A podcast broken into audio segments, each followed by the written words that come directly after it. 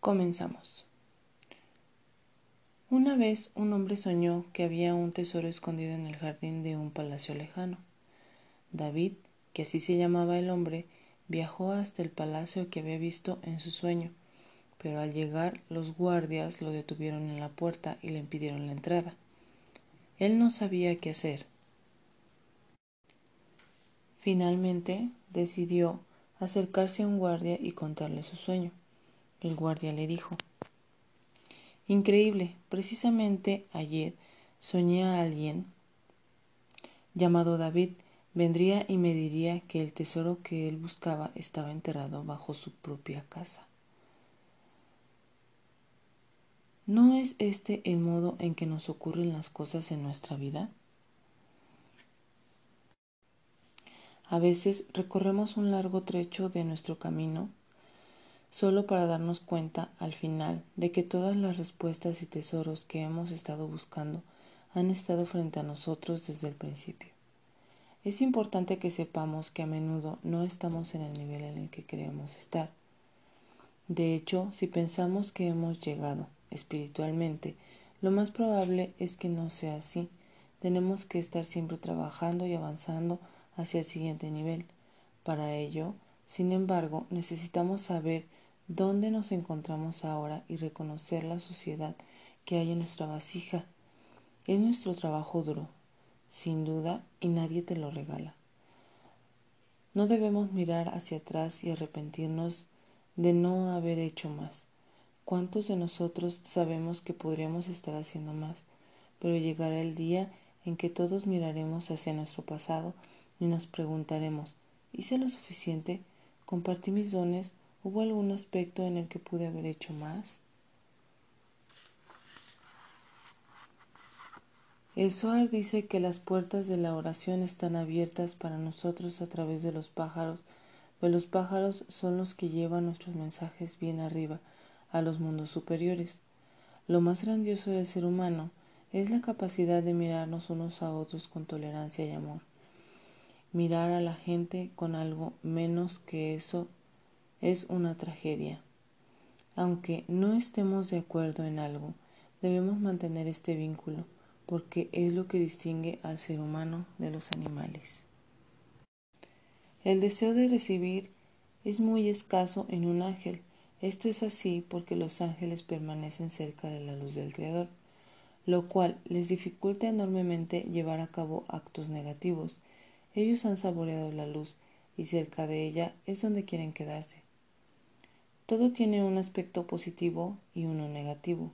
El Suar pregunta, ¿cómo podemos juzgar algo como malo si no podemos extraer de ello una parte de belleza? No importa cuán negativo algo parezca ser, siempre, siempre podremos convertirlo en algo bello.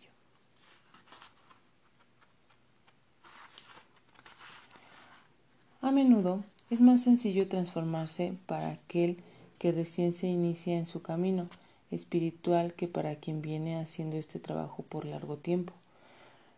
Cuando nos consideramos espirituales, se nos vuelve más dificultoso ver los aspectos negativos que hay en nosotros y que somos llamados a examinar.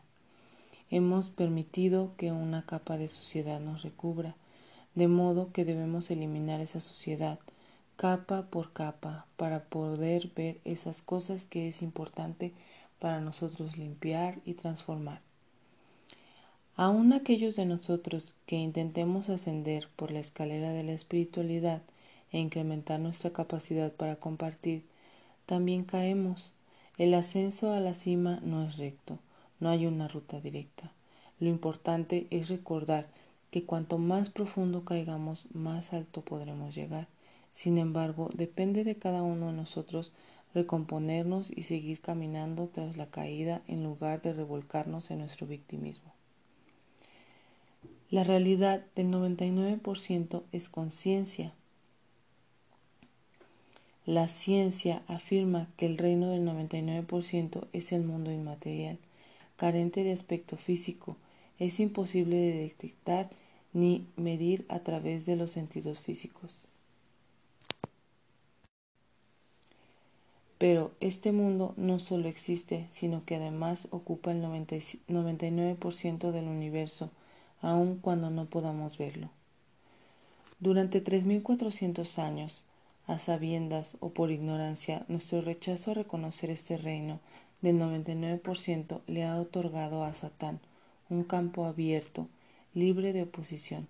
Por ello se ha dedicado las 24 horas del día a inculcar en nuestra conciencia todo lo de naturaleza negativa, convenciéndonos de que en el reino del 99% no existe. Se ha comprometido a obligarnos a hacer cosas que a veces sospechamos equivocadas, pero que de cualquier modo hacemos. La prueba está a la vista, solo mira a tu alrededor. La enfermedad avanza rampante, el caos sigue existiendo, nada ha cambiado. ¿Por qué? Porque Satán se ha ocupado en limitar nuestra conexión con el reino del 99%. Nadie ha intentado nunca oponerse a él, excepto los 36 justos cuyo trabajo espiritual es la luz piloto que mantiene este mundo en marcha.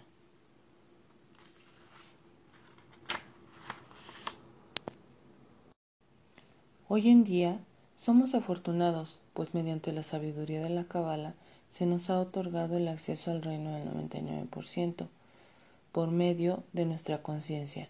No tenemos que estar limitados por los cinco sentidos ni por la ilusoria realidad del 1%. Ahora tenemos la oportunidad de utilizar los 72 nombres de Dios y otras herramientas como el Anabejoac para combatir a Satán y conectarnos con el reino del 99%. Ahora, finalmente, después de 3.400 años. Debemos tener humildad y saber que sin el Creador no somos nada.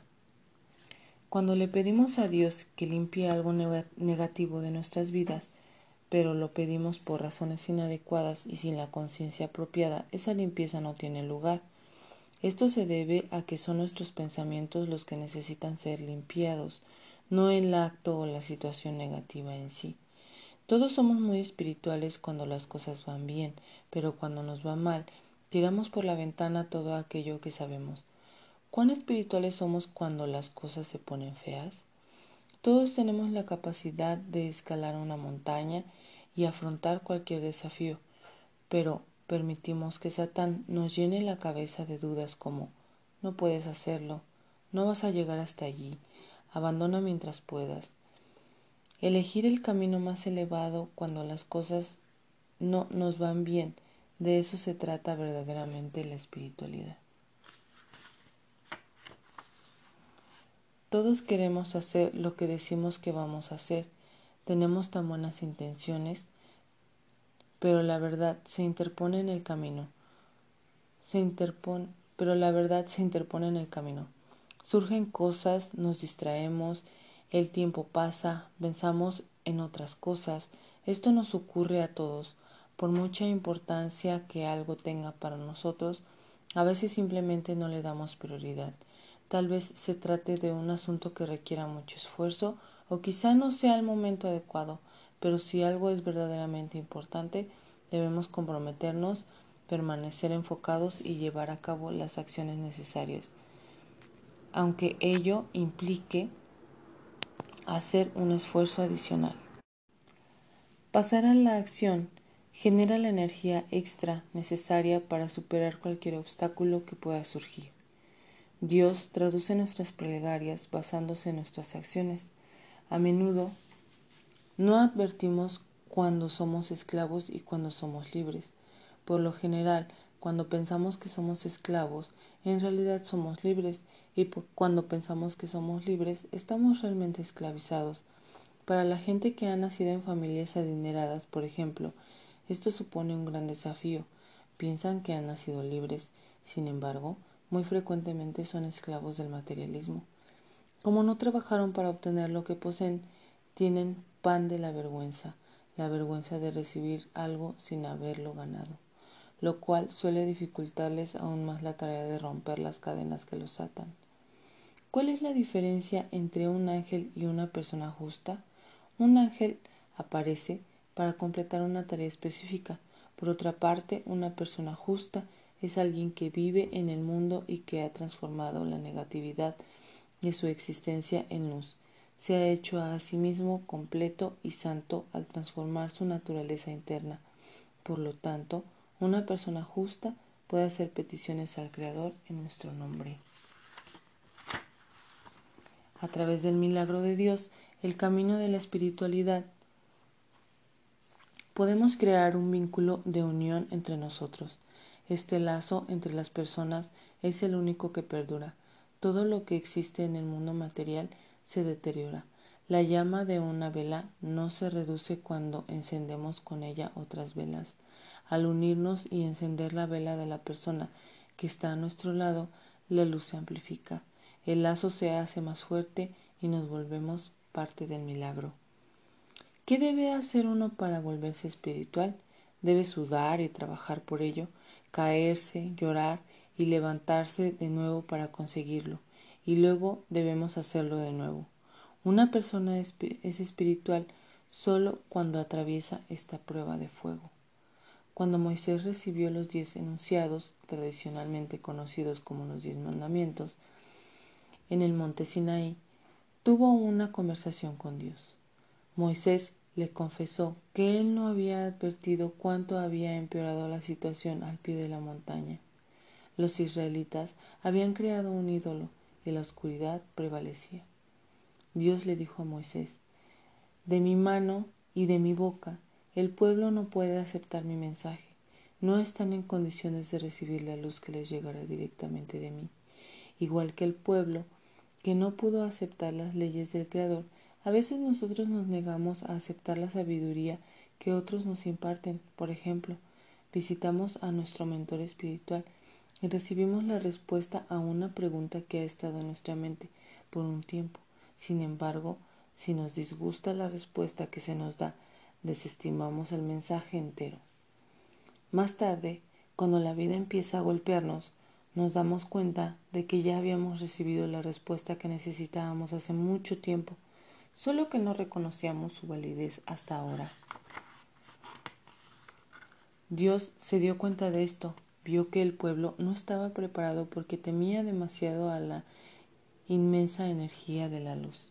Pero él supo exactamente lo que ellos necesitaban y cómo necesitaban recibirlo.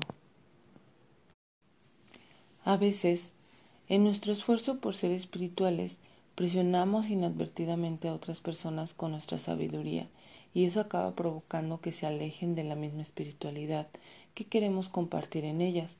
No podemos forzar a otras personas a creer en lo que nosotros creemos. Lo único que podemos hacer es ser modelos de los principios espirituales que estamos aprendiendo. Solo hay una manera de compartir un mensaje espiritual y es vivir siendo mejores personas todos los días. Cuando nuestros actos y actitudes cambien, los demás lo notarán. La mayor lección aquí es la siguiente. No importa cuánto oremos ni las especificidades de nuestras prácticas espirituales, lo importante es aquello de emerger, es aquello que emerja de nosotros, sea energía espiritual.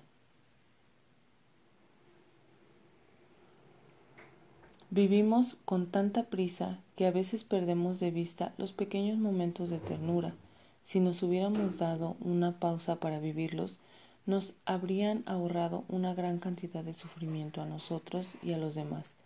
A veces andamos tan apurados que se nos olvida que la generosidad que nos encontramos por el camino tiene más valor que el objetivo que pretendemos alcanzar.